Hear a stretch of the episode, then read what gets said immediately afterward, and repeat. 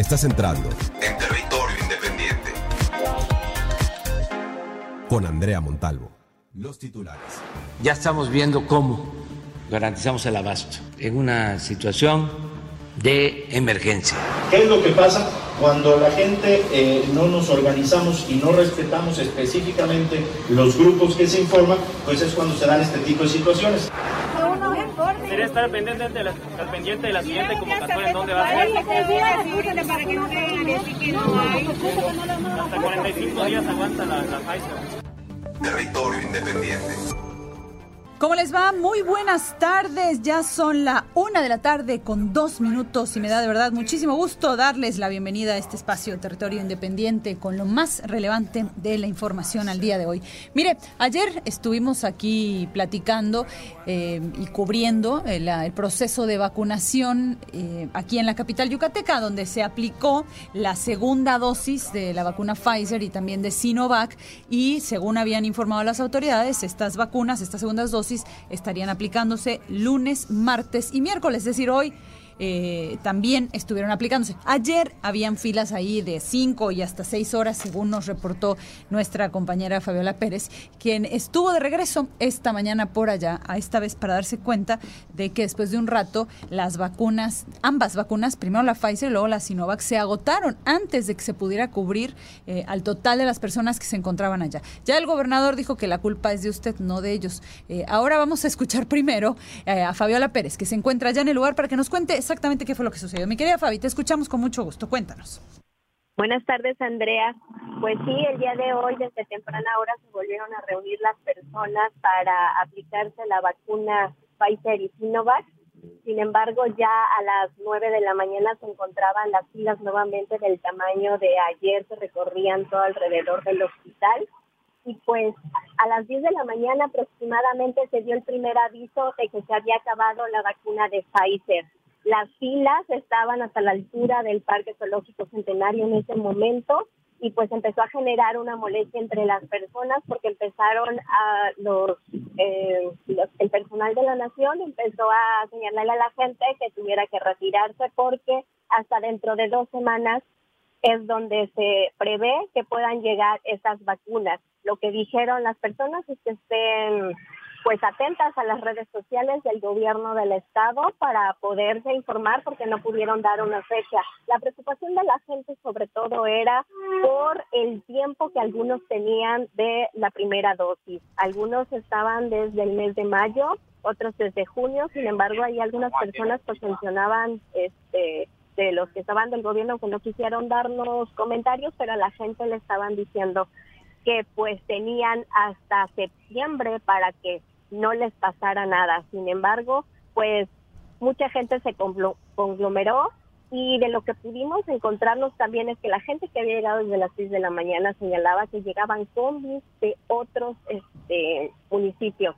Yo pude constatar gente de Progreso y de Humán que estaban llegando para aplicársela porque también necesitaban esta segunda dosis y pues entre los comentarios de las autoridades se comentaron que se acabaron 5.850 vacunas de Pfizer. La Sinovac se desconoce el número, pero eh, los trascendidos señalaban que 4.000 fueron ayer, así que el día de hoy fueron 1.000, aunque estaban aplicándolas mucho más rápido. Sin embargo, pues a las 10 de la mañana se acabó. Escuchemos algunas de las instrucciones que le daban estas personas a los ciudadanos que pues llegaron a aplicarse las vacunas. Sería estar pendiente de la, estar pendiente de la siguiente convocatoria en dónde va a ser. Hasta 45 días aguanta la, la Pfizer. Pero 45, aquí ya tengo más de 45, ya va para los 40. ya tenemos 80, ¿sí hay que volver a inyectar? Vamos a tener operativo de 18 29, como en 15 días aquí en Mérida. Y ahí vamos a vacunar todos los rezagos. Venimos en la tarde y tampoco nos tocó. Le, le comentamos a él, a las, vamos a venir temprano, a las 6 de la mañana. Y ya había gente, hasta Pollo Brojo llegaba. Después, eh, como a las 7 ya estaba hasta el final del centenario. Y ya cuando nos tocó a nosotros, pues ya nos rayamos. Pues Andrea, la vacuna Sinovac se acabó media hora después de la Pfizer, sin embargo, estuvieron otra vez repartiendo esas calcomanías en el pecho, pegándoselas a cada uno de los asistentes para que pudieran entrar. Se señalaba que iban a entrar 200 más, después solamente la gente gritaba que solo 80. El caso es que alrededor de las once y media, 12, ya después salieron otra vez a preguntar si había alguno de Pfizer que estuviera todavía rezagado por ahí, porque quedaban algunos lugares, pero ya nada más quedaban los 80 que pedían de Sinovac. ¿Cómo? Este o sea, siempre sí habían algunas dosis de Pfizer. Pues al parecer la desorganización, no sé si no hicieron bien el conteo, porque cuando ya estaba la fila de, de Sinovac, estaba llegando gente y empezaron a salir los este, el personal de la, de la nación y a señalar si había alguien de Pfizer, sí, los servidores de la nación, para preguntar si había alguno de Pfizer porque todavía ah, tenían alguna.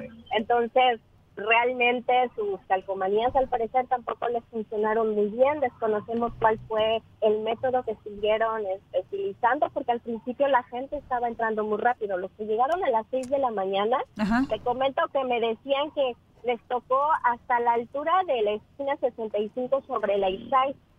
Yo cuando platiqué con ellos eran las 9 de la mañana y ya estaban en el estacionamiento del hospital militar. O sea, ¿cuántas cuadras es eso, Fabi? Cuando me dices hasta el estacionamiento, ¿cuántas cuadras es eso? Lo que pasa, bueno, serían en, en dado momento tres cuadras, pero es todo lo largo de lo que es el zoológico centenario, porque ahí no hay calle intermedia. Claro, es una cuadra muy larga. Exacto, desde el Parque de la Paz hasta la calle 65 subía toda esa cuadra hasta las vías del tren y ya todo lo que va en esa parte que está... Fabi, ¿Y tuviste oportunidad de platicar con algunas de las personas que venían de fuera a, tomar su segunda dosis? Escuché por ahí una señora que decía, y los que tenemos, escuché que dijera 80 días, que no creo es muchísimo, pero eh, ¿tuviste oportunidad de platicar con algunas de estas personas que venían de fuera de por qué están viniendo a Mérida a vacunarse, si, si realmente están rezagados o si no están teniendo acceso a la segunda dosis en sus, en sus lugares de residencia? La persona decía 50 días. 50. Eh, fue 50 días. ya ves los medios, cómo somos exagerados. Ah.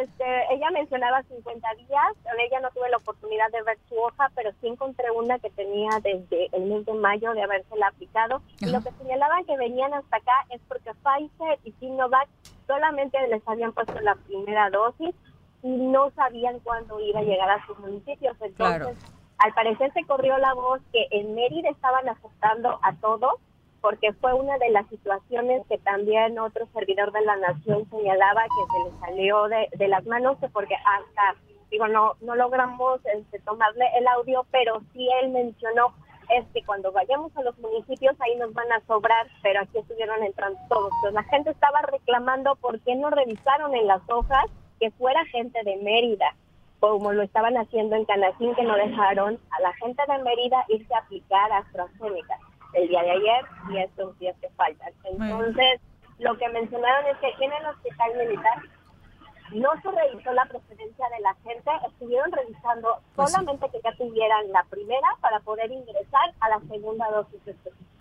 Obviamente no se dio ninguna información de cuánta gente se quedó sin segunda dosis ni nada. Y sabe que si ustedes de estas personas, que cualquiera que sea la vacuna que se aplicó, está preocupado de saber cuánto puede esperar entre vacuna y vacuna y cuáles serían las implicaciones, más adelante vamos a hablar con un infectólogo para que nos haga el enorme favor de, tratar de resolver algunas de nuestras dudas. Por lo pronto, Fabi, pues te agradezco mucho eh, tu reporte. Me parece que tienes un testimonio más por allá o no? No, ok, ya, perfecto.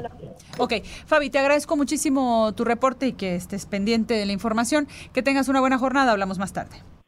Gracias, buenas Territorio Independiente.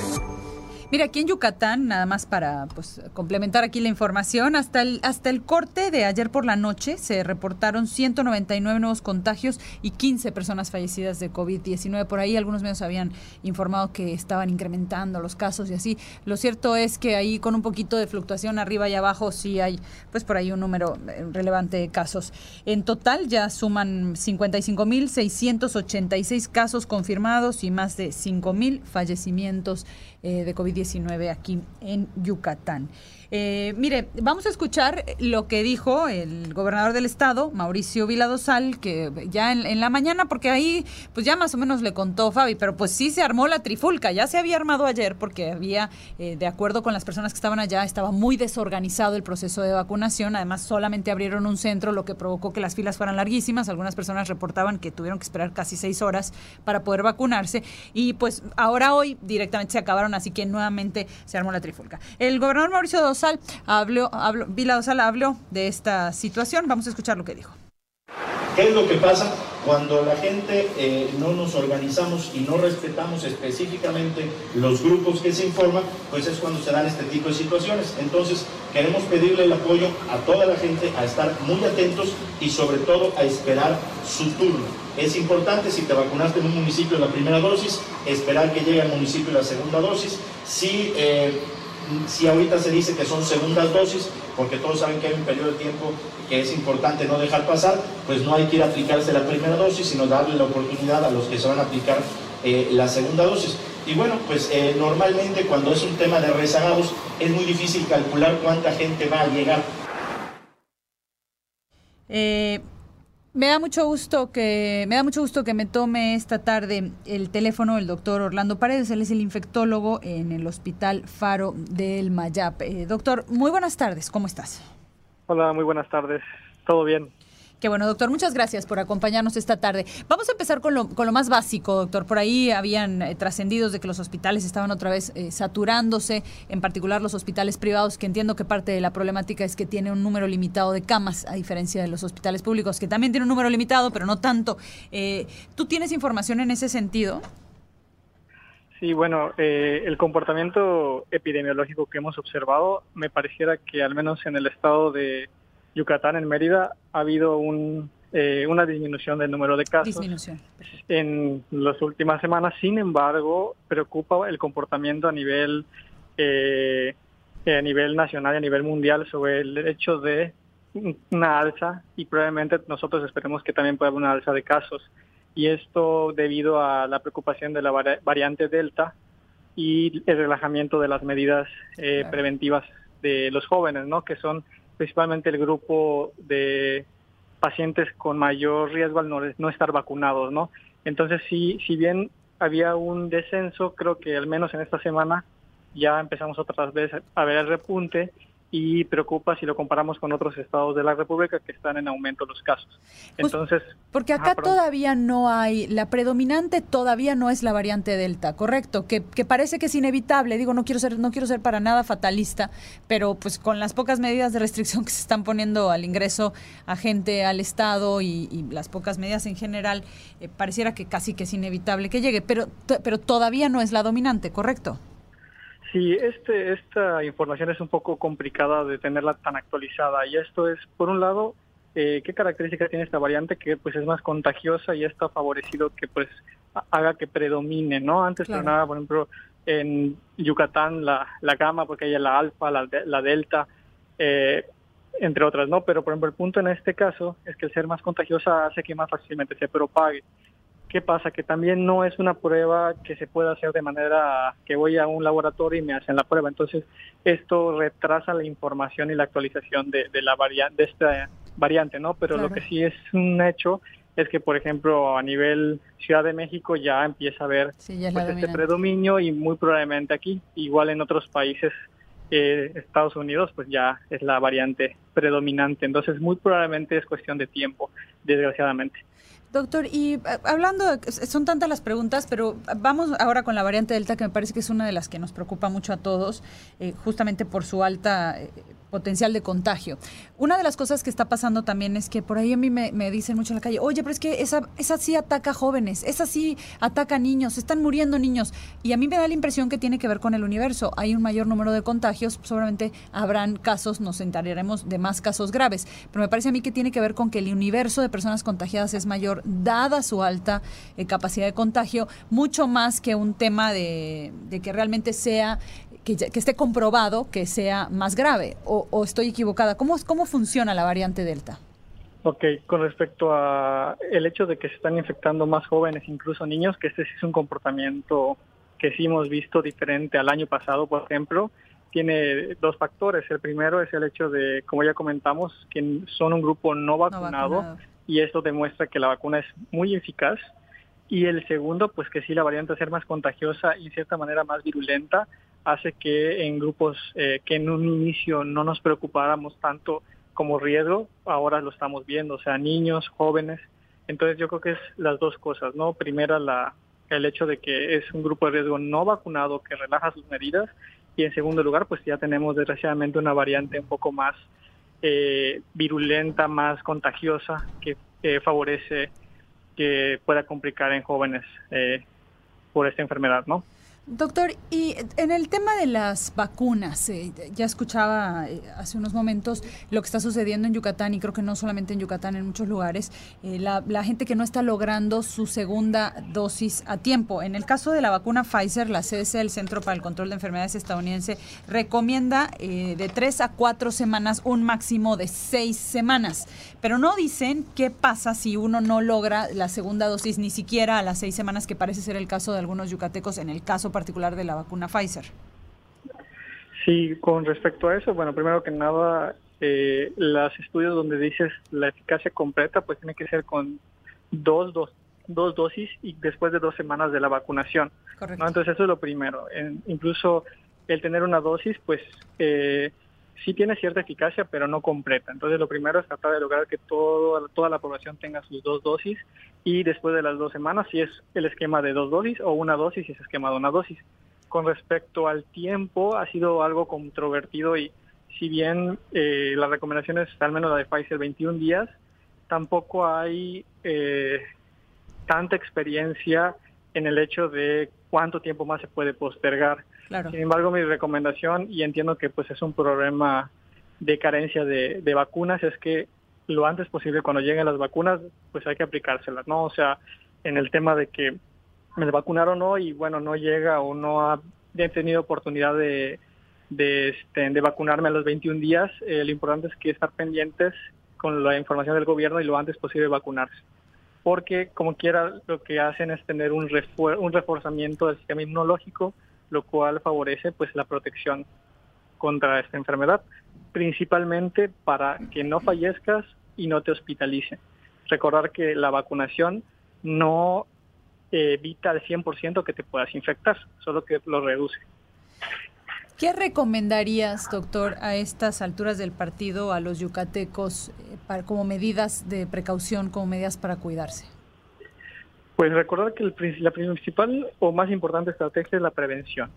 Entonces, lo que ya sabemos y hemos escuchado hasta el cansancio, pero a veces es difícil llevar a la práctica, es pues el continuo eh, lavado de manos, la sana distancia y el uso del cubrebocas de manera obligatorio.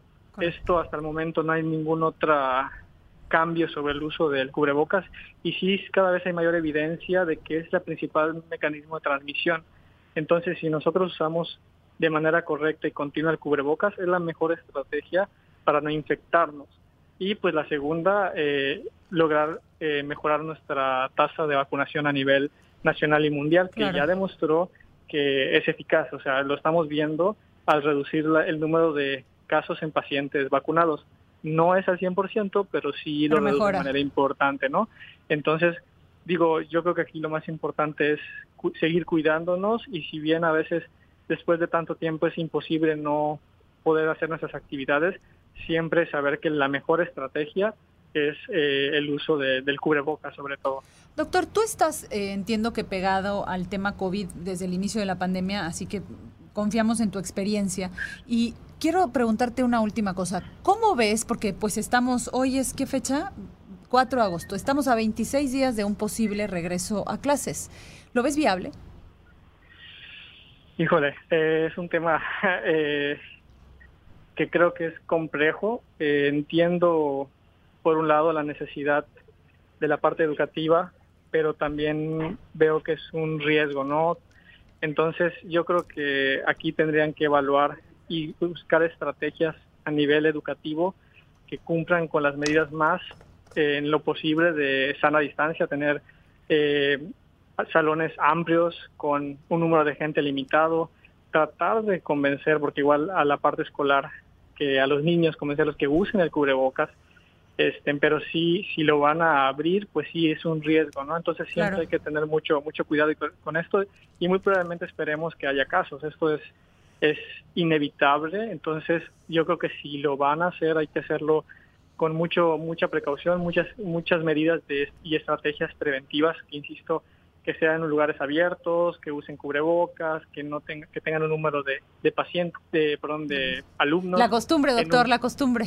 La costumbre, sí. Este, que, entonces, todas estas estrategias creo que son importantes y también tener en cuenta que, bueno, a los niños, hasta el momento, si bien sí hay mayor número de casos, en la mayoría pues les da un COVID leve, entonces hay que tener cuidado con la gente vulnerable, o sea, a veces el niño es el que va con la abuelita y a la abuelita es a la que termina complicando. Claro, claro. Entonces, principalmente... Estar pendientes.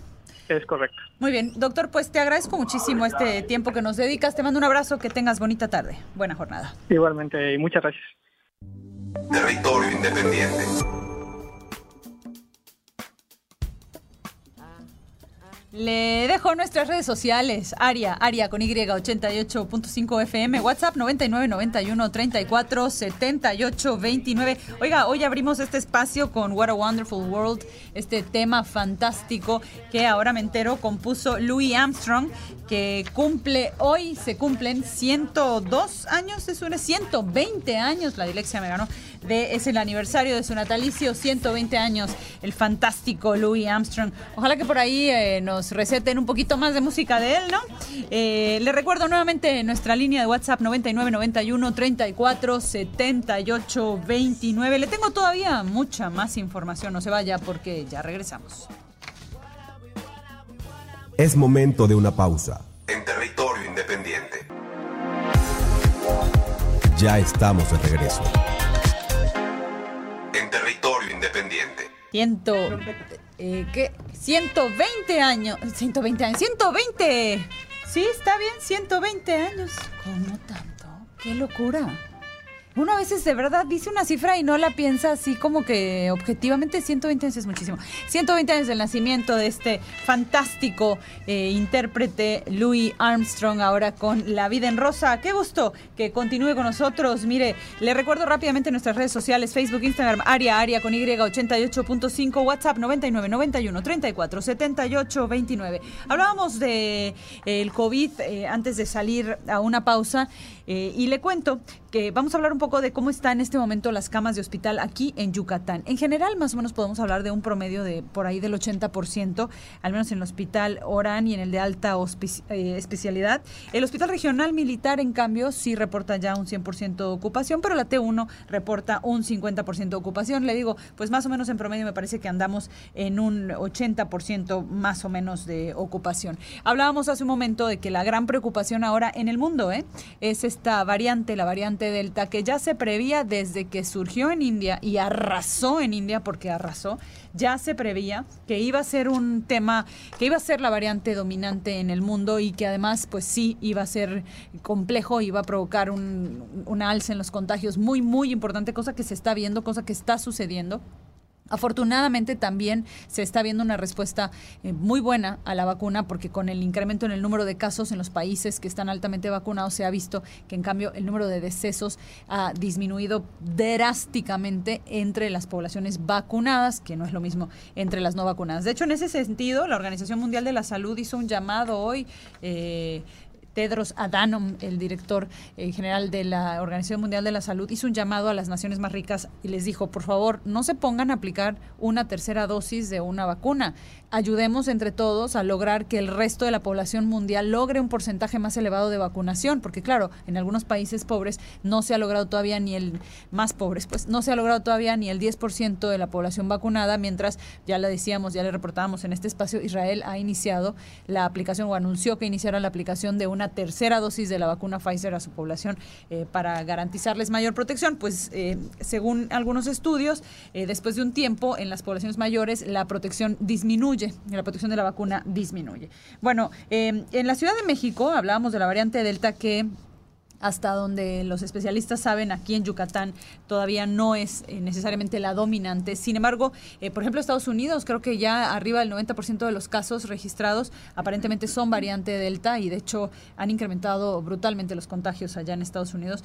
Eh, y en la Ciudad de México también se ha visto un incremento importante de casos y de hecho ayer nos contaba Cecilia Hernández de las largas filas que hay en los centros de detección COVID tratando de obtener una prueba gratis porque además pues complejo el hecho de que las pruebas son muy caras. Esa es la verdad, es a veces muy difícil eh, pagar la prueba, eh, particularmente las más confiables, me parece que están arriba de dos mil y tres mil pesos, lo cual hace verdaderamente difícil la aplicación de pruebas. En China, ya le decíamos ayer, al menos en Wuhan, el, epicentro de esta pandemia, donde ahora también se registran casos de esta variante Delta, muy poquitos, dijo, comparado con las cifras que uno ve en el resto del mundo, y sin embargo van a aplicarle la prueba. Por ahí no sé si ha tenido oportunidad de ver las imágenes son realmente impresionantes. Están aplicando la prueba a los 11 millones de habitantes y los chinos, de verdad que, como decimos coloquialmente, no comen cuentos, caray. O sea, son, pero de verdad ven las imágenes y son realmente impresionantes de los chinos en sus trajes blancos, blancos metiéndoles el cotonetito este con el que se hace la prueba.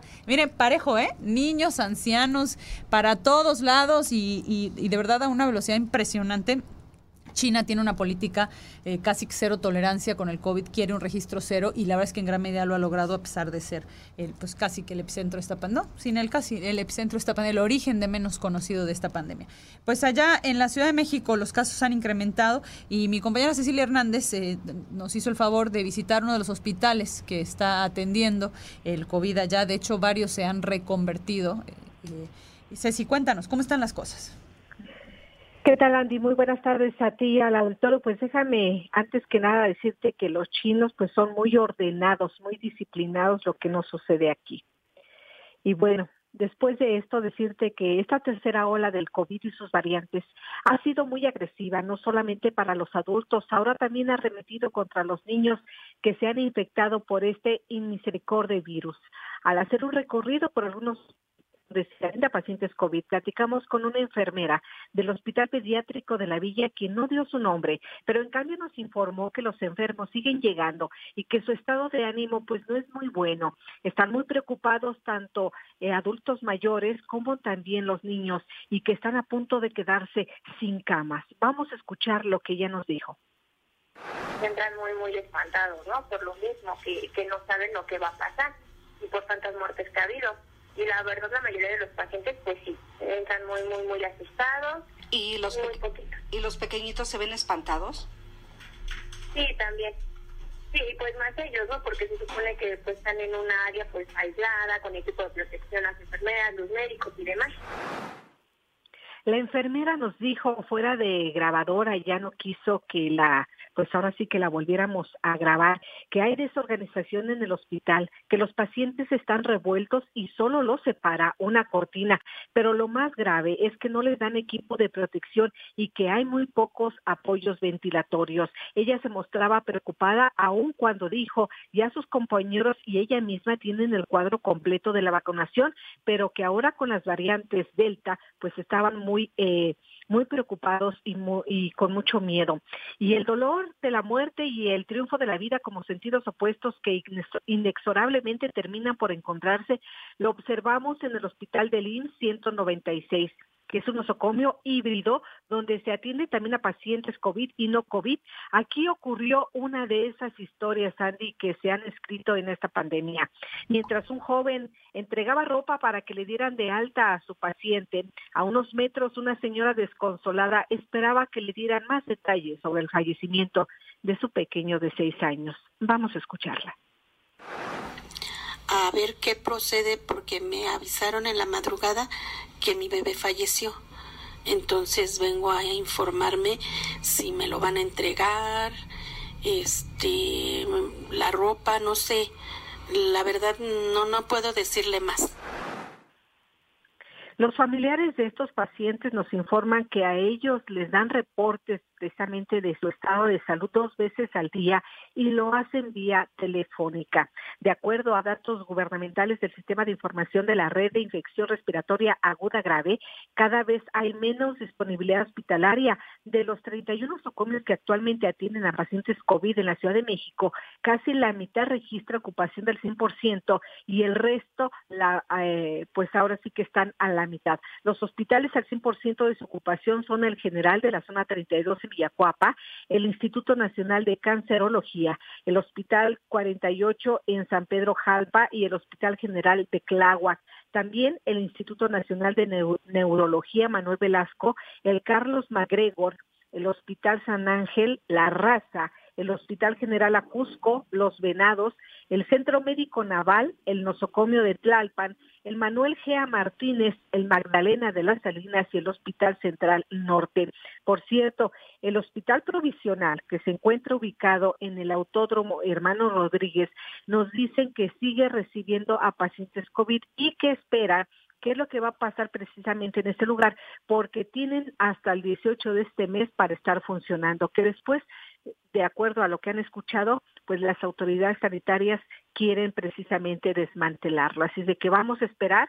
Yo creo que esto se va a dar en el transcurso de cómo vaya evolucionando eh, las cifras del incremento de los contagiados por el COVID y sus variantes.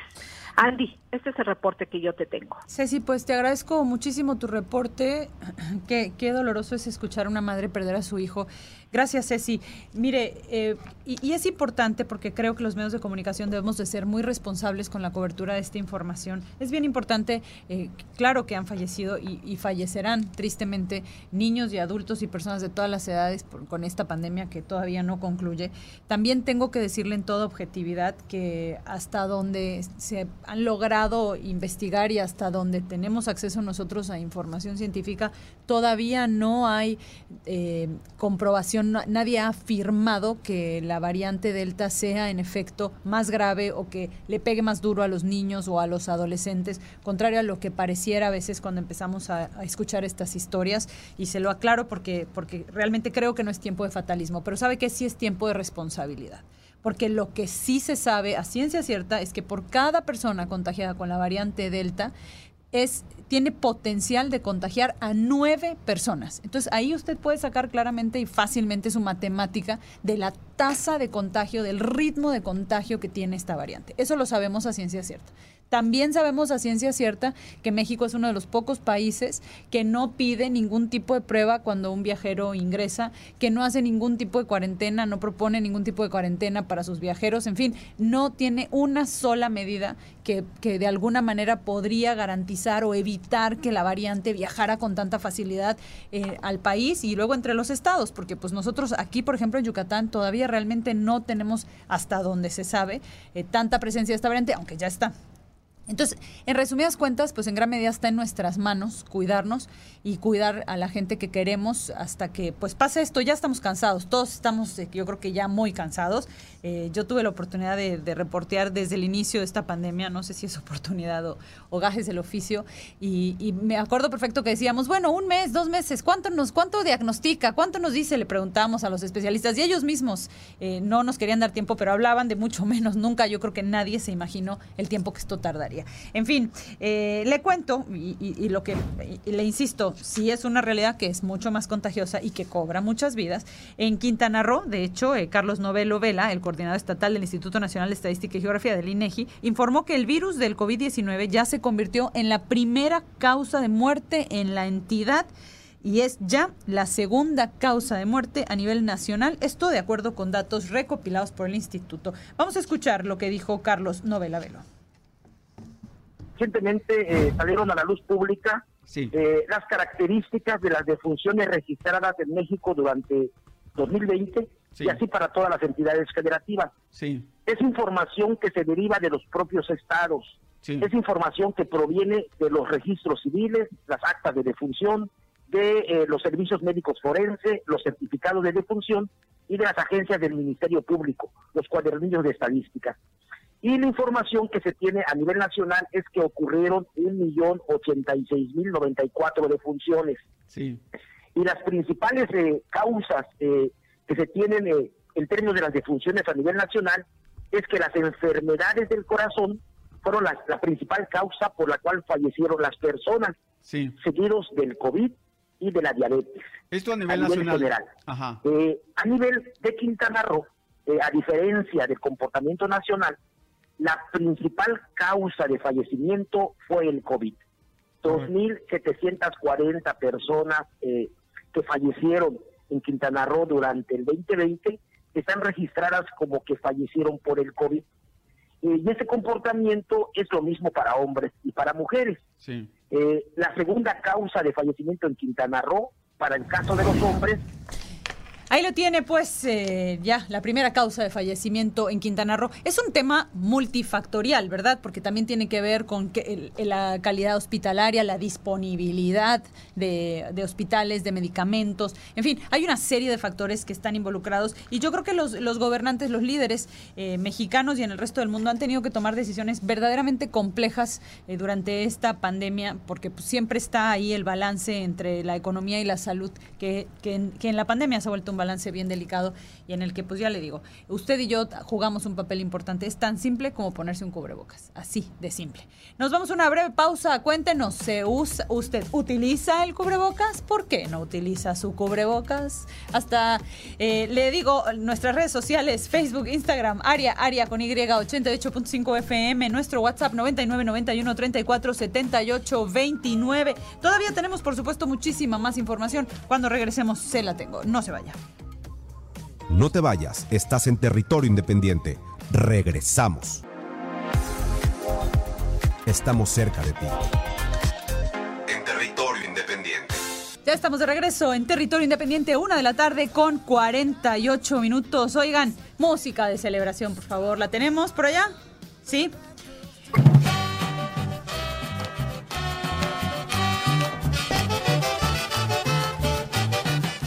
Para que zapatee a gusto. Oiga, me escribe a mi tweet personal, pero pues igual es eh, para la estación. Y David Alonso y me dice, buen día Andrea, felicidades por tu excelente programa de radio con la noticia de que ya no hay vacunas de Pfizer en Yucatán para los que requieren su segunda dosis. Se terminaron en la mañana. Terrible para los jóvenes con diabetes. Por supuesto que sí, mi querido David. Gracias por escribirnos. En efecto, ya habíamos reportado sobre esta situación más temprano en la mañana y dice el gobernador Mauricio Vilado Sal que pues es culpa de nosotros por no estar bien organizados.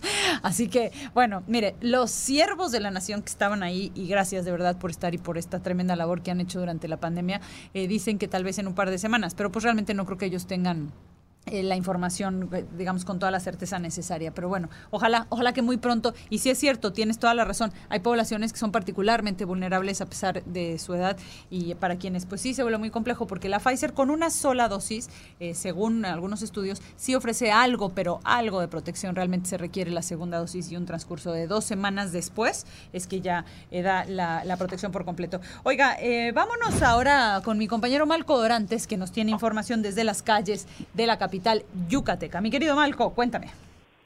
Hola Andrea, ¿qué tal? Muy buenas tardes a ti de auditorio. Efectivamente, una vez más las alarmas de emergencia se encendieron aquí en la ciudad de Mérida y en todo Yucatán, luego de que eh, una persona fue reportada que se la habían llevado a la fuerza a bordo de un vehículo. Esto ocurrió la mañana de hoy, allí en el centro, en el primer cuadro de la ciudad, sobre la calle 67 con 48 y 50, justamente a espaldas del mercado de la Casa del Pueblo, en donde un ciudadano se encontraba caminando en la acera con un automóvil de color azul, eh, lo intercepta, de él bajan dos sujetos quienes a la fuerza lo suben y se lo llevan a un lugar desconocido. Elementos de la Secretaría de Seguridad Pública rápidamente, gracias al reporte oportuno de los ciudadanos al 911, implementaron diversos eh, operativos y seguimientos de las cámaras de seguridad, así como de los arcos lectores y lograron ubicar al vehículo ahí aproximadamente en la zona de Anicavil. Sin embargo, también eh, la Policía Estatal de Investigación se trasladó hasta el lugar de los hechos en donde comenzaron con las indagatorias, chanclas, gorra y algunas pertenencias fueron los que dejaron ahí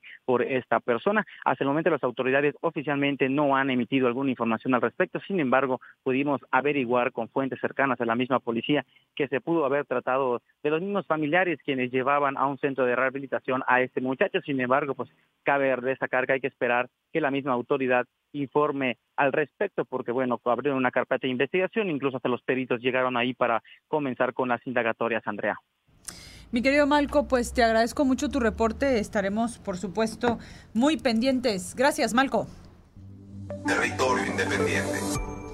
Oiga, ¿ha visto usted este figurita que se puede mandar por celular? ¿Cómo se llaman los emoticons o cómo se llaman? Hay unas de un gatito que con las manitas de un lado dice sí y luego con las manitas del otro dice no. Ándale, los stickers dice sí, pero no. Correcto. Le voy a dejar que escuche este audio para que luego le cuente luego lo que sucedió esta mañana en la mañana del Observador.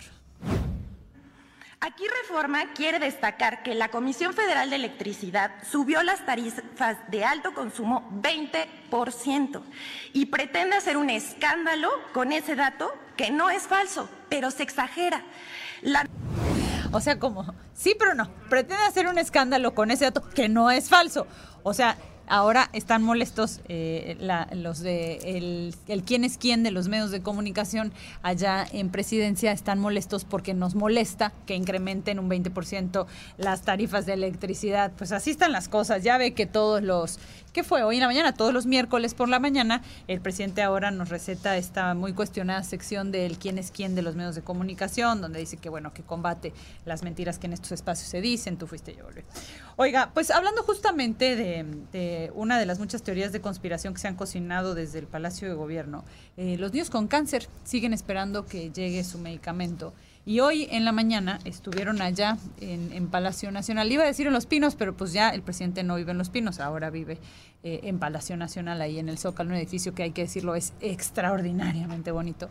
Eh, y estuvieron allá pues los padres de los niños con cáncer y mm, vamos a hablar en este momento, de hecho, con Israel Rivas Bastida. Él es el integrante, uno de los integrantes del grupo de padres de familia de niños con cáncer. Israel, muchas gracias por tomarnos la llamada. Buenas tardes. Hola, muy buenas tardes. Te saludo con mucho gusto a ti, al auditorio y a tus órdenes. Israel, cuéntanos. Primero que nada, te tengo que hacer esta pregunta porque cada vez que subo algo a mis redes luego me caen encima que porque los papás ni papás son ni niños tienen y es un asunto golpista. ¿Por qué estás tú metido en esto? Bueno, yo te cuento que me metí en esto porque tengo una pequeñita que amo profundamente, que se llama Dana, tiene seis años de edad y eh, hoy ha librado el cáncer, tiene seis meses que está en vigilancia, pero originalmente me metí a, esto por, por, por, por, esta, por, esta, por esta razón. No hubo otra más, ¿no? Porque ella fue afectada en sus tratamientos, porque le brincaron tres eh, quimioterapias de altas dosis de metrotexato, y originalmente salía a protestar por ella a las calles, salimos a protestar por nuestros hijos, y bueno, esto se amplió a todos los demás niños y niñas de, los demás hospitales. Claro. Pero nuestra única pretensión es que los medicamentos de las más de 20 mil niñas y niños que hay en este país con esta terrible enfermedad, los tengan ahí disponibles en tiempo y forma. No más, no somos ni golpistas, no pretendemos derrocar a un gobierno, eh, eh, no queremos, no tenemos eh, ningún tipo de aspiración electoral eh, eh, lo único que nos, nos llevó y nos movió es por exigir un derecho humano fundamental que es la salud y la vida de los pequeñitos.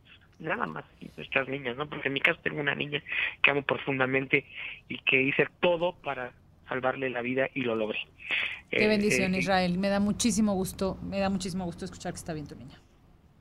Y fue lo único que nos llevó. Ahora seguimos luchando por los demás, ¿no? Este es como una manera de agradecerle a Dios y a la vida que, que, haya hecho tanto por Dana y también a sus padres que también ya tienen sus hijos en vigilancia o que no los tienen porque murieron o que los tienen todavía muy graves en tratamiento, como es el caso de Esperanza, que hoy formó parte de esta comisión de valientes mamás que fueron a entregar este documento ya a Palacio Nacional, porque tengo que decirte que, que fueron mamás las que hoy eh, eh, hicieron esta comisión y fueron junto con los abogados a entregar este documento a Palacio Nacional para que la finalidad de la entrega de este documento, importante que no nos dejaron, por cierto, entrar a la mañanera, que recibimos un trato indigno como si verdaderamente fuéramos terroristas o golpistas o un grupo subversivo lleno de policías, no se podía transitar por las calles, aledañas a Palacio Nacional, ni siquiera. ¿Cómo no les dejaron entrar a la mañanera? No, no nos dejaron entrar. Este, logramos entregar el documento a regañadientes eh, nos abrieron un acceso por ahí para que nos lo firmaran y lo entregaran, pero no, no, no nos dejaron entrar. Eh, eh, bueno, no nos dejaban transitar ni por las calles, puedo repetir. Mira qué tremendo, ¿no? Porque se supone que la mañanera, cuando López Obrador anunció que todas las mañanas iba a tener conferencia de prensa, supuestamente él mismo dijo que el objetivo era abrirse a la posibilidad de tener diálogos con la ciudadanía y diálogos abiertos con la prensa. Y bueno, ahora resulta que no les dejaron entrar. Y cuéntame una cosa, Israel, ¿qué dice el documento? ¿Qué documento llevaron y cuál es el objetivo? A ver, este documento establece, entre otras cosas, eh, que, conforme al ejercicio del derecho de petición consagrado en la Constitución, se le solicita al Ejecutivo y a sus órganos encargados de ello, que es en este caso la Secretaría de Salud y de Hacienda, que transparenten los convenios y los contratos por medio de los cuales han adquirido estos medicamentos, estos fármacos, con las diversas compañías. Y ahorita te cuento por qué. A este documento se le agregaron los más de 220 amparos de niños y niñas que se tienen en el país para indicarle al Ejecutivo que esto va en serio, que las medidas jurídicas que estamos tomando van en serio, porque dependiendo la respuesta del Ejecutivo, nosotros, independientemente de cuál sea, nosotros la vamos a turnar a los jueces federales. ¿Por qué razón? Y, esto es, es muy fácil de entender. Porque queremos ver estos contratos para ver si hay una política pública responsable y duradera en el proceso de adquisición de los medicamentos. Y no que dentro de seis meses o de cinco meses volvamos a tener desabasto, como siempre ha pasado en los últimos tres años, y los niñas, las niñas y niños, interrumpan sus tratamientos nuevamente y se vuelva a poner en peligro sus vidas y se vuelva a poner en peligro sus saltos. Una vez con esos documentos, con esos contratos, si es que no los entregan, se los tornaremos a estos jueces federales. Correcto. Ahí los jueces federales lo revisarán y si hay una política equivocada, si hay una acción equivocada en este proceso de adquisición, que seguramente la hay, te lo digo porque si, lo, si, estuvieran en lo correcto no, no estuviéramos en desabasto, será ya una autoridad jurisdiccional quien obligue a estos órganos del Ejecutivo a enmendar estos errores para que no vuelva a ocurrir lo mismo. Es decir, es llegar al fondo del asunto. O sea, lo que están buscando es que el Poder Judicial obligue al Ejecutivo a hacerse cargo del problema, a garantizar el abasto de los medicamentos, básicamente. Exactamente. Tristemente, por lo que veo, han tenido que hacer un largo recorrido. Eh, hubiera sido interesante que el Poder Judicial fuera un poquito más eh, eficiente, tal vez desde un principio, ¿no? En, hacer este llamado. Pero bueno, claro, hay rutas legales y entonces han, optado ustedes por ella. Así es, efectivamente. Correcto. Eh, estamos por ellas y, y vamos a utilizar toda la fuerza jurídica, toda la fuerza del derecho eh, sumado desde luego a la resistencia civil pacífica. ¿Por qué te digo esto, eh, Andrea? Porque es bien importante que se sepa. Mucha gente nos dice que están en diálogo con el gobierno. Muchos de nosotros respetamos a los padres que siguen queriendo tener diálogo con el gobierno. Me parece fundamental. Claro. Pero nos hemos dado cuenta que el simple diálogo no lleva los medicamentos a los hospitales. Nos hemos dado cuenta que el diálogo con el gobierno no es otra cosa más que una forma efectiva que tiene el gobierno de disuadir primero la protesta pública, que les causa mucho daño y muchos carnes, y dos, las medidas jurídicas legales a las cuales pues sí le tienen miedo, ¿verdad? Entonces, y que sí los puede presionar de una manera contundente. Claro. Porque además aquí, si el Ejecutivo no llegara a responder a todas estas peticiones y a todas estas acciones legales, automáticamente se van a abrir la puerta a organismos internacionales y entonces tendremos otro peso específico jurídico a nivel internacional para poder presionar al gobierno federal en que los medicamentos, te vuelvo a repetir, a que hagan su trabajo. Exactamente, tienen tiempo y forma, que es lo único que queremos. Lo único que queremos.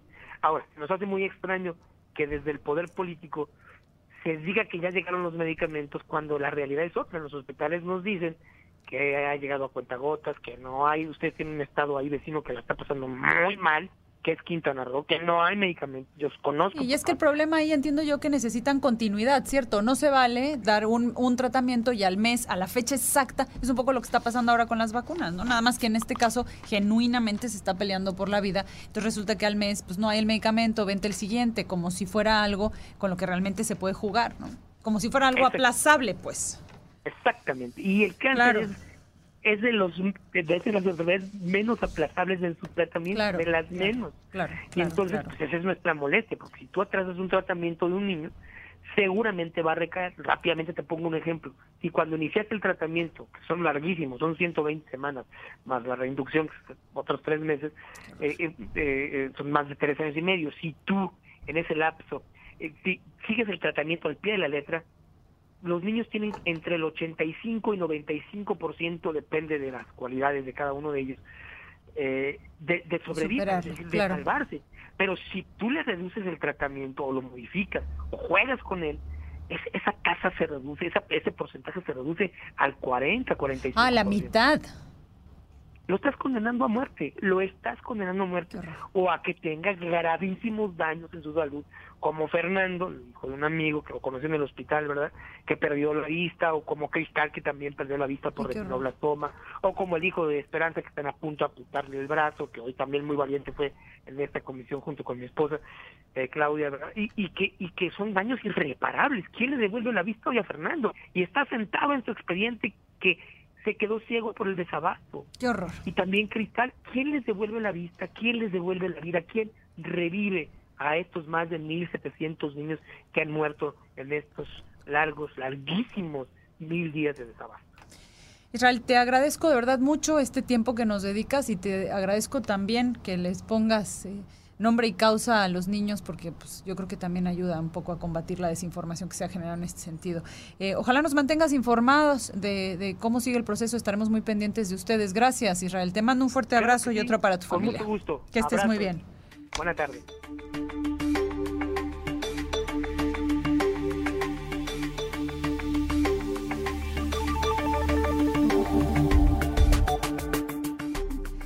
Hablando de problemas legales para el gobierno federal, le cuento que está ahora, digamos, como información de último momento en las noticias que el gobierno mexicano acaba de demandar a los fabricantes y distribuidores de armas estadounidenses en un tribunal federal de Estados Unidos con el argumento de que sus prácticas comerciales negligentes e ilegales han provocado un gran derramamiento de sangre en México en un proceso que podría durar años y a través del cual el país espera una compensación económica millonaria por parte de las empresas. O sea, nos fuimos ahí, eh, hasta donde entiendo yo, contra mm, Smith y Wesson Brands, contra Barrett Firearms y contra Baretta, en fin, contra las fabricantes de armas. Y porque pues ahora el gobierno de México parece que eh, asume o legalmente piensa que son los responsables del derramamiento de sangre de este lado de la frontera. Las empresas todavía no han contestado eh, a la solicitud que algunos medios internacionales, entre ellos el Associated Press, el AP, les han hecho de que para que comenten pues eh, sobre esta demanda. El gobierno mexicano insiste en que las empresas saben que sus prácticas contribuyen al tráfico de armas a México y lo facilitan. Mire, pues yo creo que es algo que tendríamos que platicar con nuestro constitucionalista de confianza porque habría que entender muchísimo mejor el marco eh, legal internacional y los argumentos legales bajo los cuales el gobierno de México estima que tiene derecho a una compensación económica de parte de los fabricantes de armas allá en Estados Unidos.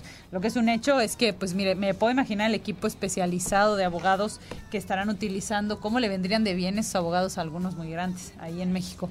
Oiga, pues me voy a una breve pausa. Ya tiene nuestras redes sociales, Facebook, Instagram, Aria, Aria con Y, 88.5 FM, nuestra línea de WhatsApp 9991 34 29. Me voy a una breve pausa. Estamos en territorio independiente aquí en Área 88.5. Ya volvemos. Dos de la tarde con 10 minutos y ya estamos con mucho gusto de regreso aquí en territorio independiente. Oiga, pues le decía hace unos momentos que por allá el canciller eh, anunció que pues denunciaron, demandaron hoy a las fabricantes de armas, algunos de los fabricantes de armas más importantes allá en Estados Unidos, eh, por considerar que, pues, mire, es un poco confuso porque pues ahí dice básicamente que por considerar que ellos conocen del tráfico de armas en México y no toman las medidas y son ergo responsables por parte del derramamiento de sangre este lado de la frontera. Yo quiero pensar que hay un argumento legalmente armado un poco más complejo que tal vez no está trascendiendo todavía pues justamente por su complejidad. Vamos a tratar de investigarlo. Por lo pronto le voy a poner al propio canciller quien dio la explicación de, de lo que de esta demanda pues que interpusieron allá en Estados Unidos. Vamos a escucharlo. Primero, que las empresas demandadas compensen al gobierno de México por los daños causados por sus prácticas negligentes. El monto de esta exigencia será determinado en el juicio. Que desarrollen e implementen estándares razonables, verificables, para monitorear y en su caso disciplinar a sus distribuidores, porque las empresas lo saben. Argumentan que cuando sale a venta y a comercialización ellos ya no tienen ninguna responsabilidad, pero sí la tienen. Bien, pues ahí lo tiene lo que dice el canciller en torno a esta demanda. Seguramente que iremos teniendo más información y con mucho gusto se la haremos llegar. Vámonos ahora hasta Campeche porque mi compañera Argelia Yáñez nos tiene información relevante. Cuéntanos, mi querida Argelia, buenas tardes. Muy buenas tardes, te saludo aquí desde Campeche y así es, hoy en la mañana el colectivo Marea Verde, que está conformado por feministas de aquí de la ciudad de Campeche, se manifestó de manera pacífica a las afueras de la sala de juicios orales aquí en la ciudad de Campeche, porque se estaba llevando a cabo el juicio contra el abogado y exfuncionario público aquí en Campeche, Daniel N., a quien se le instruye el delito de violación agravada en contra de su hijastra, hacia quien presuntamente realizó tocamientos desde los seis años hasta que a los 17 años abusó sexualmente de ella bajo el influjo del alcohol y las drogas. Daniel N. ha dicho abiertamente que el juez Héctor Puch Reyes y la juez de control Miriam Colle Rodríguez han trabajado a su favor, así como su abogado defensor Rafael Quintero, quien resultó ser cuñado de la proyectista de la sala penal aquí en Campeche. Pero vamos a escuchar lo que dijo el colectivo Marea Verde acerca de este caso que está sucediendo hoy aquí en Campeche. Con esta fecha concluirá el juicio de Daniel N., conocido, y conocido abogado y exfuncionario público, que se le instruye por el delito de violación agravada, derivado de hechos de pederastía, que, aprovechándose de la confianza engañosa por el lazo familiar, comenzó manoseando a su entrenada desde los 6 años hasta que a los 17 la violó vilmente bajo el influjo del alcohol y drogas. Una vez más, el Tribunal de Enjuiciamiento, en el que siempre coinciden los favores del juez Héctor Abraham Puig Reyes, secundado por el juez de control Miriam Cullí Rodríguez, quien permitió todo tipo de probanzas sucias, incluyendo la estigmatización de la víctima bajo los señalamientos y calificativas emitidas por la esposa del propio acusado. Hoy resolverá el juicio tal y como el acusado Daniel N. Daniel N. es un conocido abogado aquí en Campeche que también es conocido por eh, ofrecer sus servicios como abogado para eh, de forma pública a través de redes sociales. Hace unos meses se tuvo el caso de aquí de un motociclista de una pizzería que fue agredido por varias personas tras un accidente. Él se ofreció a, brindarle su servicio para defenderlo en el caso y a través de redes sociales le dijeron que lo peor que pudo haber hecho pues fue haber aceptado la ayuda de esta persona. Será hoy en la tarde que se sepa qué sucedió con este caso después de el juicio que se, que se está realizando en la sala de fiscalías aquí en la ciudad de Campeche, pues le vamos a dar seguimiento a este caso. Muchísimas gracias, mi querida Argelia, por tu reporte. Le daremos, por supuesto, puntual seguimiento a este caso de tu mano. Gracias, que tengas buena jornada. Territorio Independiente.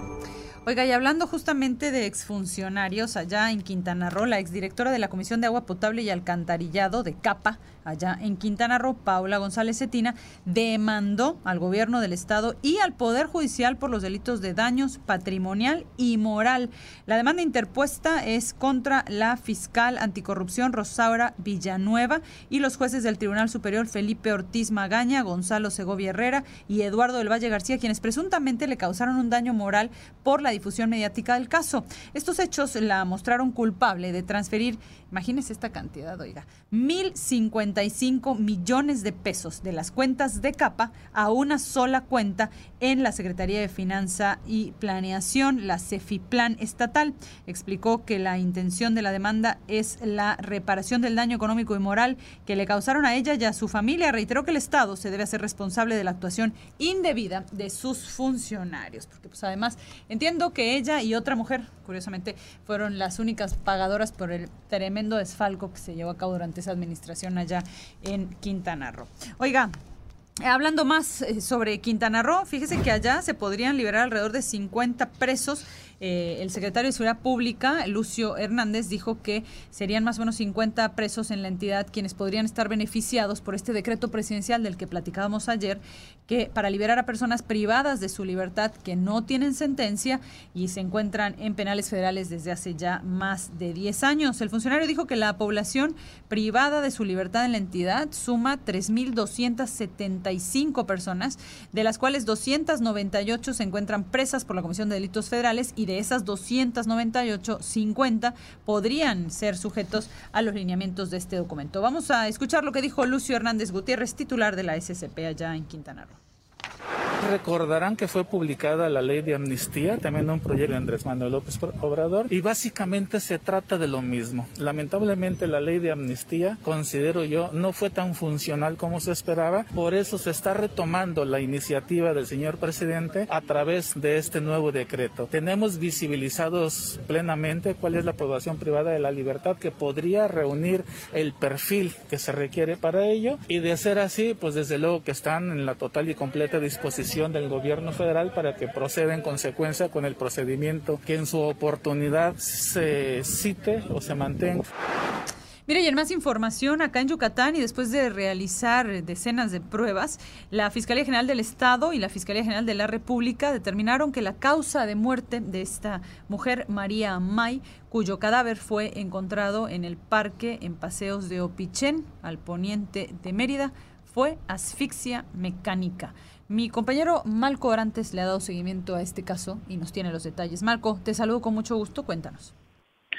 Hola Andrea, ¿qué tal? Muy buenas tardes. Así es, como bien tú lo informaste puntualmente, María Maya, que el viernes 16 de abril pues fue hallada sin vida en un, en un área verde del Parque de La Joya en el poniente de la ciudad de Mérida, después de aproximadamente cuatro meses de indagatorias, de, de protestas, de exigencias por parte de la familia. Eh, bueno, pues por fin la Fiscalía General de la República, en coordinación con la Fiscalía General del Estado, como bien tú acotabas, pues lograron determinar que perdió la vida por eh, asfixia mecánica. Sin embargo, pues hay que recalcar que tampoco se dio más detalles de este hecho. El, el, el, fueron 12 pruebas científicas que tuvieron que aplicar para que lograran saber esta información. Recordar que desafortunadamente el cuerpo de María May fue hallado en avanzado estado de descomposición y esto según las autoridades estatales y federales pues complicó todavía más eh, conocer con exactitud qué es lo que ocurrió. Seguirán las indagatorias y bueno, por el momento eh, el feminicidio de esta muchacha continúa con una carpeta abierta. ¿Abierta por feminicidio, Malco? Así es. o sea, sí se, ¿ya se, catalogó como feminicidio? Hasta el momento no, las investigaciones continúan, te repito, pudimos averiguar que se sabe eh, que perdió la vida por asfixia mecánica, pero todavía no se sabe pues quién pudo ser ni hay un sospechoso, te digo, el, cuerpo. Pero pero la pero se tiene que desde el inicio de las investigaciones se tiene que manejar o no como un feminicidio, ¿cierto? Así es, y dependiendo, recordar que dependiendo de cómo se encuentra el cuerpo de la persona, en dónde y en qué situación, pues se activa el, el protocolo de feminicidio. ¿Y en este caso se activó?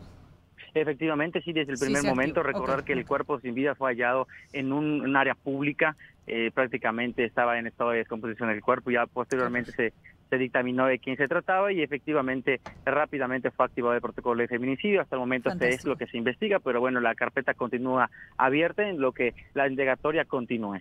Muy bien, mi querido Marco, pues te agradezco de verdad mucho tu reporte, seguimos muy pendientes. Hasta luego, buenas tardes. Hasta luego. Territorio Independiente. Le recuerdo rápidamente nuestras redes sociales, Aria, Aria con Y 88.5, WhatsApp 99 91 34 78 29. ¿Qué script de Radiohead? Bueno, ¿qué tal? Estamos con todo, ¿no? Nos vamos rápidamente a una breve pausa y ya regresamos. Yo soy Andrea Montalvo, esto es Territorio Independiente, no se vaya. Queremos escucharte, envíanos una nota de voz. Pues qué gusto que continúe con nosotros. Ya son las 2 de la tarde con 25 minutos del miércoles 24 de agosto. Estamos a 26 días de la fecha en la que, de acuerdo con el presidente López Obrador, los niños podrán regresar a clases. Y por ahí uno de los periódicos locales, y estamos tratando de confirmar esta información, asegura que hay muchas escuelas que necesitan todavía eh, limpieza y, y mejoras. La verdad es que nosotros aquí en Territorio Independiente solicitamos la información hace ya algunos días, todavía no la hemos obtenido, pero espero que la tengamos tengamos pronto. Igual usted puede contarnos qué tal se encuentra la escuela en su comunidad, en su municipio. ¿Piensa que la infraestructura va a soportar el próximo regreso a clases? ¿Cómo, cómo están? ¿Cómo se sienten? Eh, ya saben, nuestras redes sociales, Aria, Aria con Y 88.5, nuestra línea de WhatsApp 99 91 34 78 29. Se la repito, 99 91 34 78 29. Oiga, pues resulta que esta semana es la Semana Mundial de la Lactancia Materna. Si usted es madre o padre, ya habrá pasado por este proceso de eh, vamos a dar lactancia o no, será pecho, será biberón, ya me cansé, tú fuiste, yo volví, trae grandes beneficios. Lo cierto es que la Semana Mundial de la Lactancia se estableció desde el 1992 y la estableció la Organización Mundial de la Salud y el Fondo de las Naciones Unidas para la Infancia y se conmemora en 120 países. Este año el tema central de la semana es la iniciación temprana de la lactancia materna, una estrategia clave para la supervivencia del niño. La UNICEF calcula que la lactancia materna exclusiva hasta los seis meses, sí, madres, hasta los seis meses, puede evitar al año la muerte de 1.3 millones de niños y niñas menores de 5 años. Imagínense ese dato. Por su parte, la Alianza Mundial para la Acción sobre Lactancia Materna, aliados de la UNICEF y de la OMS, eh, en esta conmemoración trabajan con el tema proteger la lactancia materna, una responsabilidad compartida que destaca los vínculos entre la lactancia materna y la supervivencia, la salud y el bienestar de las mujeres, los niños y las naciones. Me da muchísimo gusto esta tarde que nos tome la llamada para platicar un poco justamente sobre este tema, la psicóloga Pamela Sosa Solís. Ella es consultora internacional en lactancia materna. Mi querida Pamela, muchas gracias por acompañarnos esta tarde. Hola, muchas gracias por el espacio. Buenas tardes. Pamela, cuéntanos. Eh, ya sabemos que, que, la lactancia es súper importante, pero también es cierto que yo aquí cuando leo, yo personalmente soy madre, eh, seis meses es el mínimo indispensable y uno piensa eh, en las implicaciones que tiene como mujer son muchas, ¿cierto? Claro, y permíteme corregirte, pero lo que recomienda la Organización Mundial de la Salud no es un mínimo de seis meses. La Organización Mundial de la Salud recomienda por lo menos dos años de Ay, no, Pamela, o sea, ¿cómo ya va a llegar el niño caminando? pues sí, efectivamente, desde el año o antes caminan, pero las eh, recomendaciones de la OMS, de UNICEF, Asociación Americana, Española, Mexicana de Pediatría lo dicen muy claro. Seis meses de lactancia exclusiva, es decir, ah, exclusiva, que claro. Tome leche materna los primeros seis meses de vida, pero continuar con la lactancia hasta por lo menos los dos años. O sea, el mínimo que recomienda la OMS realmente son dos años, no seis meses. Correcto. ¿Y cómo funciona eso para las mamás, Pamela? ¿Cómo podemos las mamás hacer funcionar algo? No sé si los dos años, porque ya los dos años, Pamela, yo de verdad te tomo la palabra, creo en la Organización Mundial de la Salud, pero eh, creo que es complejísimo lograr los dos años. Pero bueno, vamos a tratar de empujar para los seis o para el año. ¿Cómo lo logramos? Claro, ahí la realidad es que la decisión de cada mamá, por supuesto, es muy respetable, ¿no? Ahora, ¿cómo lo logramos? Afortunadamente ya contamos con muchas herramientas para lograrlo, ¿no? Una de ellas es el uso del extractor. Iniciar preparando un banco de leche antes de reincorporarme a mi trabajo, a mis actividades. Por supuesto, llevar una adecuada alimentación complementaria cuando el niño inicia los primeros alimentos a los seis meses. Eso también va a garantizar que obtenga más nutrientes del sólido y que el bebé no demande tanta leche materna, ¿no? Y pues bueno, es una cuestión ya de organización, de, que, de contar con políticas también públicas que le brinden a, la a las mamás justamente estos espacios para extraerse leche, para poder continuar con la producción. ¿no? Exactamente. Que por ley debería estar, pero pues ya sabemos que muchas veces no hay observancia de la ley y que no se cuenta en los espacios de trabajo con lactarios para extraerse leche. Pero justamente eso te iba a preguntar, Pamela. O sea, hablemos, vámonos a, nivel de cancha, pues, ¿no? Hablemos de las mujeres que salimos todos los días a trabajar en una diversidad de asuntos. Hay mujeres que trabajan en fábricas, mujeres que trabajan en domicilios, en tiendas. Eh, ¿qué, tan, ¿Qué tan viable es? ¿Hasta dónde realmente te parece que aquí en Yucatán se da el espacio para, apoyar a que las mujeres logren esta cobertura de lactancia materna?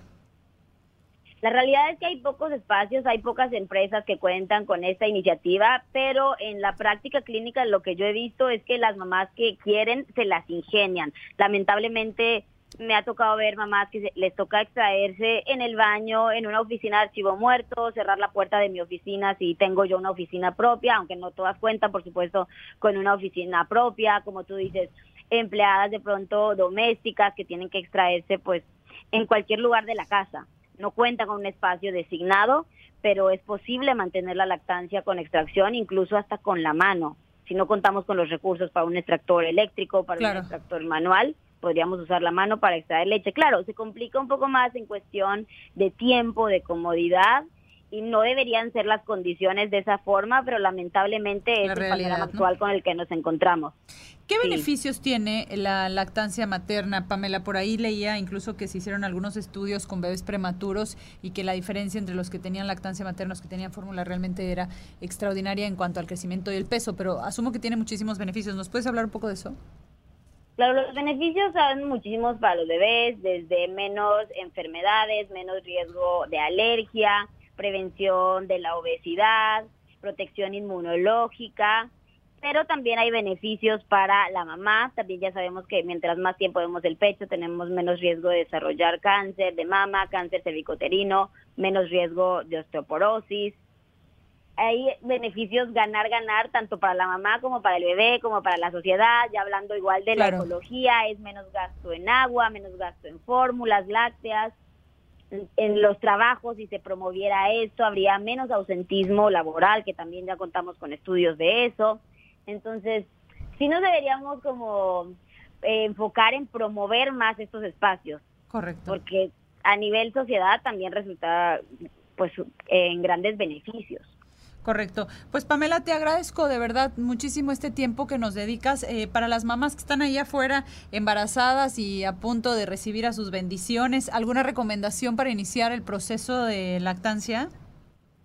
Claro, yo recomiendo informarse desde que están embarazadas y también que tengan un contacto temprano con su bebé. O sea, que desde que nace, le pidan al pediatra que en la primera hora de vida se vaya directo al pecho para establecer la lactancia desde las primeras horas, el alojamiento conjunto, que el bebé no se vaya al cunero, que se quede a dormir en el cuarto o en la, en la camilla en donde se encuentra la mamá, en el mismo espacio que mamá para tener la producción de leche a libre demanda y eso es lo que va a regular que mi cuerpo produzca lo que mi bebé necesite, que está completamente regulado por la demanda del bebé. Muy bien, pues Pamela, te agradezco muchísimo este tiempo, te mando un fuerte abrazo, que estés bien. Gracias, Pamela. Gracias, hasta luego. Hasta luego. Oiga, pues hablando, hablando justamente de nuestras hermosas bendiciones, eh, el regreso a clases está programado para el 30 de agosto, según dijo el presidente, y será de manera presencial. Ya algunas, eh, por ejemplo, hoy el Instituto Politécnico Nacional ahí informaba que no va a ser presencial, que van a regresar si acaso en un método híbrido. Algunos eh, institutos, me parece que la UNAM ya hizo lo propio también, dijo que estarán abiertas sus bibliotecas, sus espacios públicos, siempre y cuando se solicite un pase, pero tampoco están esperando regresar a al, sistema presencial. Y bueno, en el caso del Estado de Yucatán todavía no se han hecho anuncios puntuales porque también al final pues lo que ha sucedido durante toda esta pandemia es que la federación anuncia medidas y luego el Estado en particular pues toma sus propias decisiones. Lo que sí ya pasó es que la Unión Nacional de Padres de Familia rechazó categóricamente la posible aplicación de la norma oficial mexicana 237 que obligaría a las escuelas particulares del país a obtener nuevas certificaciones para validar sus estructuras de enseñanza, pues esto dicen en esta, eh, esta Unión Nacional de Padres de Familia va a repercutir en las colegiaturas y afectaría la economía de las familias. El vicepresidente de la Unión, Luis Arturo Solís Bravo, dijo que si bien entienden que la norma pretende erradicar las escuelas patito, es responsabilidad de los padres de familia revisar las credenciales. Vamos a escuchar lo que dijo Luis Arturo Solís Bravo, vicepresidente de la Unión Nacional de Padres de Familia. Existen empresas tanto nacionales como internacionales que nos vienen y nos certifican pero vuelvo a repetir, ante las actuales circunstancias en las que vive la escuela particular, el tener que pagar un costo adicional por una empresa certificadora porque va a tener que venir a, certificar sus procesos y esto pues traerá consigo un incremento en la plantilla laboral. Eh, mire, en el caso, por ejemplo, de me parece que esto es en Quintana Roo, sí, el, programa Regreso Seguro a Clases, creado por la Asociación de Padres de Familia de Quintana Roo, se va a permitir a los estudiantes de educación básica reanudar clases presenciales el 30 de agosto en entornos con mayor seguridad. Así lo dijo el presidente de la asociación, Sergio Acosta Manzanero. Informó que ese programa contempla, en caso de ubicar algún contagio de COVID-19 entre el alumnado o el profesorado, que se establecería un cerco sanitario para suspender las clases por 15 días. O sea, este y ese es parte del problema y nosotros ya estamos ubicando un especialista para hablar con usted de ese tema. Tiene que ver con que sí, pues posiblemente regresemos a clase, pero todavía está por publicarse cómo van el protocolo pues de regreso a clases, eh, pero sí lo que ha trascendido es este asunto. En caso de que se detectara un caso, eh, por ejemplo, en el caso de Quintana Roo, aquí hablan de 15 días eh, en los que ya no se podrían en, las clases presenciales y por ahí trascendía que serían 10 días en caso de un caso y el cierre completo de la escuela en caso de que se presentara un segundo caso. Y pues esto también va a ser un asunto que yo creo que va a representar un reto para los padres, porque bueno, la falta de continuidad, ahora imagínese usted, pues ahora tiene que estar en casa cuidando al niño que ya no va a clase presencial, ahora sí, ahora no. Esos cambios yo creo que van a ser complejos para los padres, que nos tenemos que adaptar al horario de los niños, pero también para los niños, que, pues una de las cosas más importantes para cuidar la psicología de un niño justamente pues es la continuidad de las cosas, ¿no? Pero bueno, vamos a escuchar lo que dijo Sergio Acosta Manzanero, él es el presidente de la Asociación de Padres de Familia allá en Quintana Roo. Se trabajó en un programa de regreso seguro a clases, así se llama, creado aquí en el Estado, que fue ejemplo en la Convención Nacional de Padre de Familia, y que estamos eh, donde hay un programa donde, por ejemplo, en un salón de 30 alumnos va a ir 15 el lunes, 15 el martes diferente, los del lunes regresan miércoles y así se suceden. Y los viernes los niños que tengan algún tipo de rezago educativo podrán ir para nivelarse. Muy bien, mi compañera Fabiola Pérez se encuentra en otro punto de la capital yucateca y nos tiene más información. Fabi, cuéntanos. Buenas tardes nuevamente. Buenas tardes, Andrea. Pues sobre este retorno a clases, las papelerías que se encuentran en algunas colonias nos comentan que bajaron sus ventas hasta un 50% ante el cierre de escuelas. Los dueños de las pequeñas papelerías que han sobrevivido, porque en nuestro recorrido vimos que algunas ya se encuentran cerradas, sobre todo las que no están en avenidas principales, y pues a este más de un año de cierre de las escuelas, las que sobrevivieron, señalan que han tenido que implementar otro tipo de ventas que genere que su negocio pueda ser redituable para ellos, como por ejemplo este, poner regalos, en su caso lo que es la parte de impresión de, este, de tareas de los niños ha sido parte fundamental para la sobrevivencia de ellos y compensar la falta de los clientes. Escuchemos lo que nos dijeron algunos locatarios. Mucha gente a pedir este, impresiones, copias, y vienen por algunos materiales también, que si libretas, lápices, bolígrafos. Pero pues tampoco no era como al principio de, la enfermedad, de que pues chispoles, vendías algo 50, 100 pesos, pues ya era ganancia, ¿no? Entonces pasamos a lo que son impresiones, este, ayuda de, pues el servicio de, del internet y todas las copias y todo. Andrea, al parecer, pues los cibercafés, aunque ya no en su magnitud como estaban antes, esas papelerías lo han retomado para poder ayudar a algunos padres que no cuentan con este servicio de una impresora en sus casas. Muy bien, pues te agradezco mucho tu reporte, mi querida Fabi. Seguimos pendientes. Gracias. Buenas tardes. Territorio Independiente. Oiga, pues hay reportes por ahí de que está bloqueado al menos parcialmente el aeropuerto de la Ciudad de México. Eh, cuando regresemos del corte le tendré más información. Además, continúa la trifulca ahí con los gaseros y el precio que fijó el gobierno federal eh, como precio máximo. Ya le había yo contado, ahí se designaron, me parece que son 146 regiones con precios diferentes, con, con consideraciones diferentes, pero pues los gaseros dicen que esos precios pues no están muy funcionales. Y bueno, ahí están, ya eh, reaccionó el presidente, ya reaccionó la iniciativa privada, que bueno, seremos al final los grandes pagadores de esta trifulca en lo se resuelve. Me voy a una breve pausa y en unos momentos más le tendré todos los detalles de esto y más información. Esto es Territorio Independiente. Yo soy Andrea Montalvo. No se vayan. Ya estamos de regreso en Territorio Independiente, 2.45 de la tarde y para que no se duerma, miren nada más el escándalo que nos puso. ¿La, ¿Qué canción es o qué? Mr. Brightside de Killers. Ah, bueno, a mí me gusta de Killers, pero yo no conocía esa canción. Eh, oigan, bueno, les decía antes de irnos a una breve pausa que habían unos manifestantes afuera de la terminal internacional ahí del aeropuerto de la Ciudad de México y en efecto, de hecho, en su cuenta de Twitter hace nueve minutos publicó se presentan problemas viales para acceder a la terminal 1, favor de tomar precauciones. El aeropuerto en la Ciudad de México, como probablemente usted sabe, tiene dos terminales y para que ya el aeropuerto esté informando que hay problemas viales significa que probablemente muchas personas van a perder hoy eh, vuelos. Eh, mi querida Cecilia Hernández, tú estás allá en la Ciudad de México y nos tienes un poco más de información. ¿Por qué están bloqueando el acceso a la terminal del aeropuerto?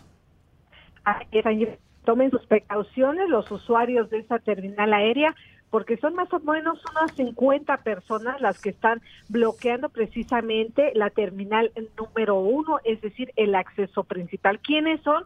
Son ex policías federales. Y que piden la reestructuración de sus créditos de vivienda, señalan que no se van a mover de ahí hasta que les atiendan, lleguen las autoridades correspondientes, les den una respuesta y que lo quieren por escrito, ya no más, eh, ahora sí que crédito a la palabra. Ellos ya quieren una respuesta concreta y vamos a recordar que hace unos días, hace algunos días, bueno, los que bloquearon fueron los padres precisamente de niños con cáncer. Ahora ahora eh, le tocó a estos ex policías federales que están advirtiendo que tomen sus precauciones, que las autoridades empiecen a mandar a las patrullas para trasladar precisamente a los usuarios de esta terminal aérea y que bueno, ahora sí que sean pacientes porque ellos van para largo.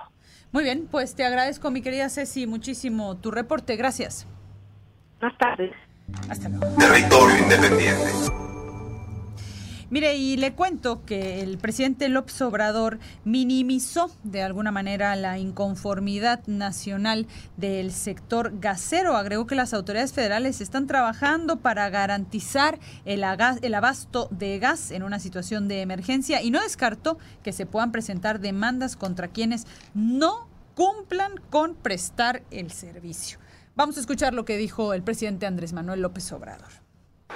Ya estamos viendo cómo garantizamos el abasto en una situación de emergencia.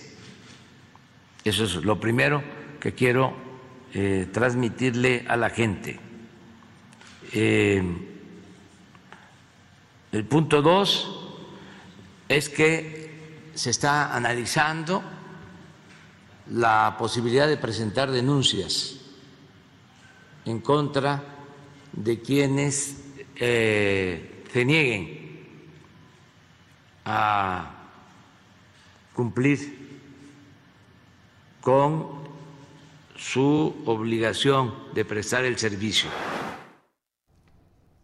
Mire, le cuento, usted sabe que lo que sucedió es que el presidente, pues primero anunció que iban a crear gas bienestar, que básicamente, pues supongo que es una paraestatal, una empresa de gobierno, que se iba a encargar de distribuir gas a un precio por debajo del precio del mercado, particularmente gas cilindro y particularmente en algunas colonias eh, de nivel socioeconómico de, menores ingresos. Pues, eh, pues al siguiente acto, el presidente a través eh, que se, se, fijó pues un precio máximo al, a través de la Comisión Reguladora de Energía, se fijó un precio máximo de venta para el gas eh, en todo el país. Se fijaron diferentes regiones y entonces por región se fijó un precio máximo y de hecho salió, y aquí le tuvimos puntualmente la información, salieron de la Profeco a decir que además se va a castigar a las personas, a las gaseras que no cumplan con este, con este máximo. El siguiente acto fue que ayer en la Ciudad de México y en el Valle de México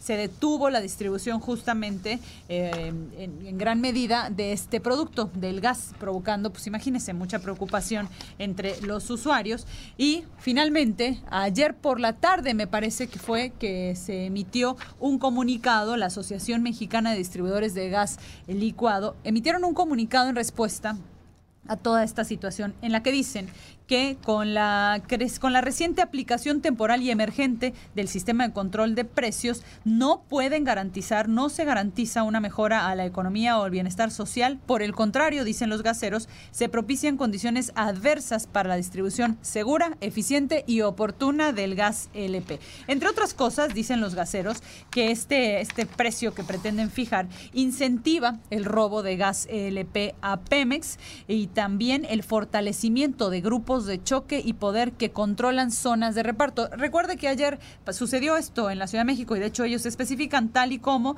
está pasando en la zona metropolitana y en el Valle de México. Después de que nos enteramos ayer de que se había parado el abasto y nos enteramos que fue solamente en, en la Ciudad de México y en el Valle, se detalló que se trataba de comisionistas, de gente que no son propiamente los distribuidores del gas, sino que, pues eso, comisionistas, vendedores, a quienes los gaseros les habían dicho que les iban a bajar la comisión a razón de este nuevo precio y entonces a razón de eso detuvieron las operaciones. Bueno, pues esta Asociación Mexicana de Distribuidores, Amex, Amexgas, dice que la determinación de este precio máximo no cubre los costos indispensables que se requieren para la distribución de gas y por lo tanto va a provocar desempleo y desabasto, eh, disminución de rutas, inseguridad en la operación y además incremento en el consumo de la leña, bueno, como una segunda derivada. Esta es pues la reacción de Amex Gas. Oigan, me tengo que ir a una breve pausa. Estamos en territorio independiente. Son las 2 de la tarde con 51 minutos y nosotros ya regresamos. Ya estamos de regreso acá en Territorio Independiente, son las 2 de la tarde con 53 minutos. Rápidamente y para cerrar el tema del gas, nada más le digo que la Confederación Patronal de la República Mexicana, la Coparmex, le pidió eh, al gobierno y a los distribuidores de gas que concilien posiciones. Les dijo, oigan, lo que menos necesitamos en este momento es otra crisis de desabasto de gas. Y sí, pues imagínense, en plena pandemia.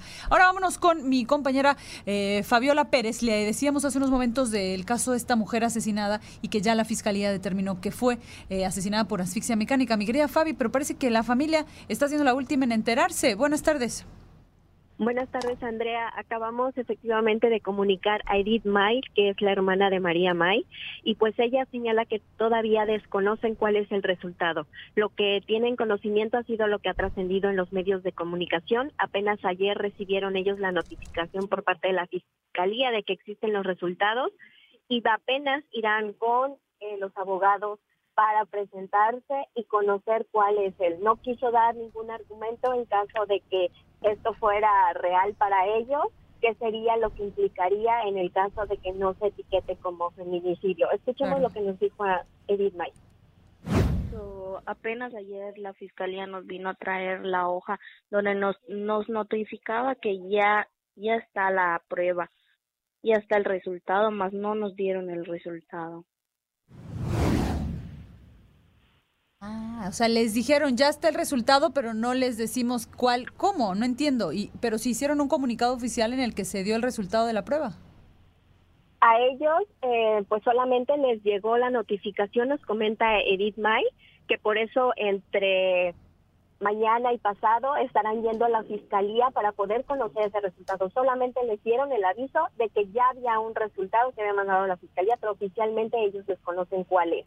Entonces, en este caso, si ya se informó tanto a los medios de comunicación, pues ella dice que para ellos, pues esto todavía no, no es real, porque pues tienen que ver primero los abogados toda la carpeta para determinar qué procedería, ya que se le preguntó que qué estarían haciendo posterior si se etiquetaba de una forma diferente el feminicidio y pues dijo que en ese supuesto no quería comentar hasta que ellos pudieran hacer una revisión concreta de qué es lo que dice el documento y no lo que dicen los medios de comunicación.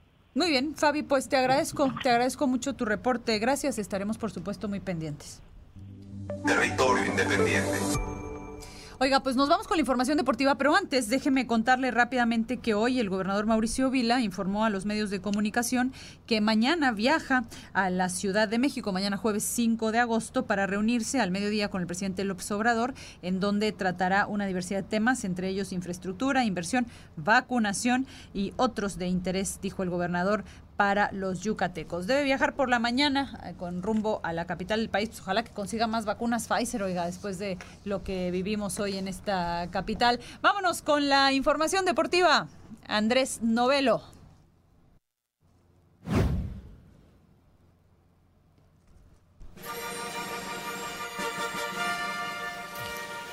¿Qué tal? Andrea, amigos de Territorio Independiente, para platicarles todo lo sucedido en la madrugada del día de hoy para la Ciudad de México, pero ya de día con el sol radiante en Tokio, Japón, donde los Juegos Olímpicos se acercan poco a poco a su recta final, mientras los mexicanos están buscando la medalla número 4 de esta contienda. El equipo mexicano, ellos eh, de la natación artística por eh, la rama femenil, Nuria Diosdado, acabó con, con su compañera en el lugar número 12 de la final sin aspiraciones a la medalla, pero terminaron con su mejor marca personal. Así que ahora también eh, buscarán eh, otras disciplinas en el poder quedar con la posibilidad de medalla, porque también Paola Morán en el atletismo, a pesar de que su marca temporal de la temporada terminó eh, de manera pues perfecta ahora en cuestión de que la mejoró no pudo quedarse con aspiraciones para medalla también en su rama.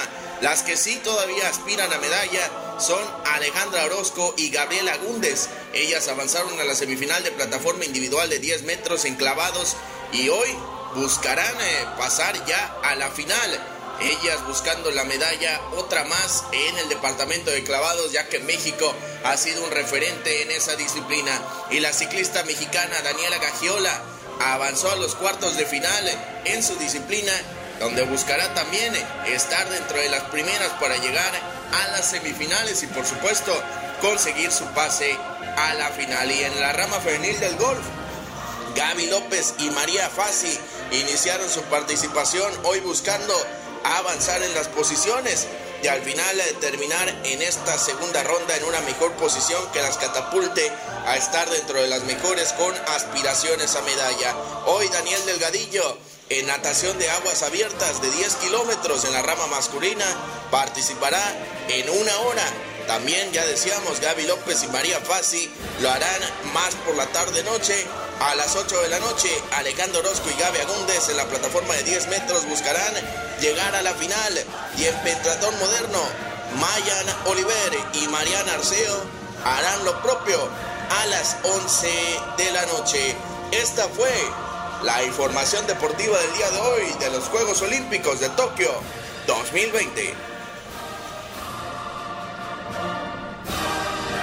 Por cierto, ya gracias, mi querido Andrés. Eh, ya, por cierto, están casi por concluir las Olimpiadas y México, pues me parece que no ha hecho su mejor papel. Eh, de todas maneras, pues hay que esperar a que terminen para ver cuántas medallas realmente logró. Por ahí ahí trasciende que algunos deportistas tuvieron que ir con sus propios medios y bueno, ya sabe cómo son las cosas luego en este país. Oiga, pues le agradezco muchísimo su compañía, de verdad, se nos acabó el tiempo para variar, ya son las 2.59 casi prácticamente 3 de la tarde. Esto fue Territorio Independiente. Yo soy Andrea Montalvo, 3 de la tarde ya de hecho, y le agradezco de verdad con el corazón su compañía. Los espero nuevamente mañana a partir de la 1 de la tarde con lo más relevante de la información. Pase una extraordinaria tarde. Gracias.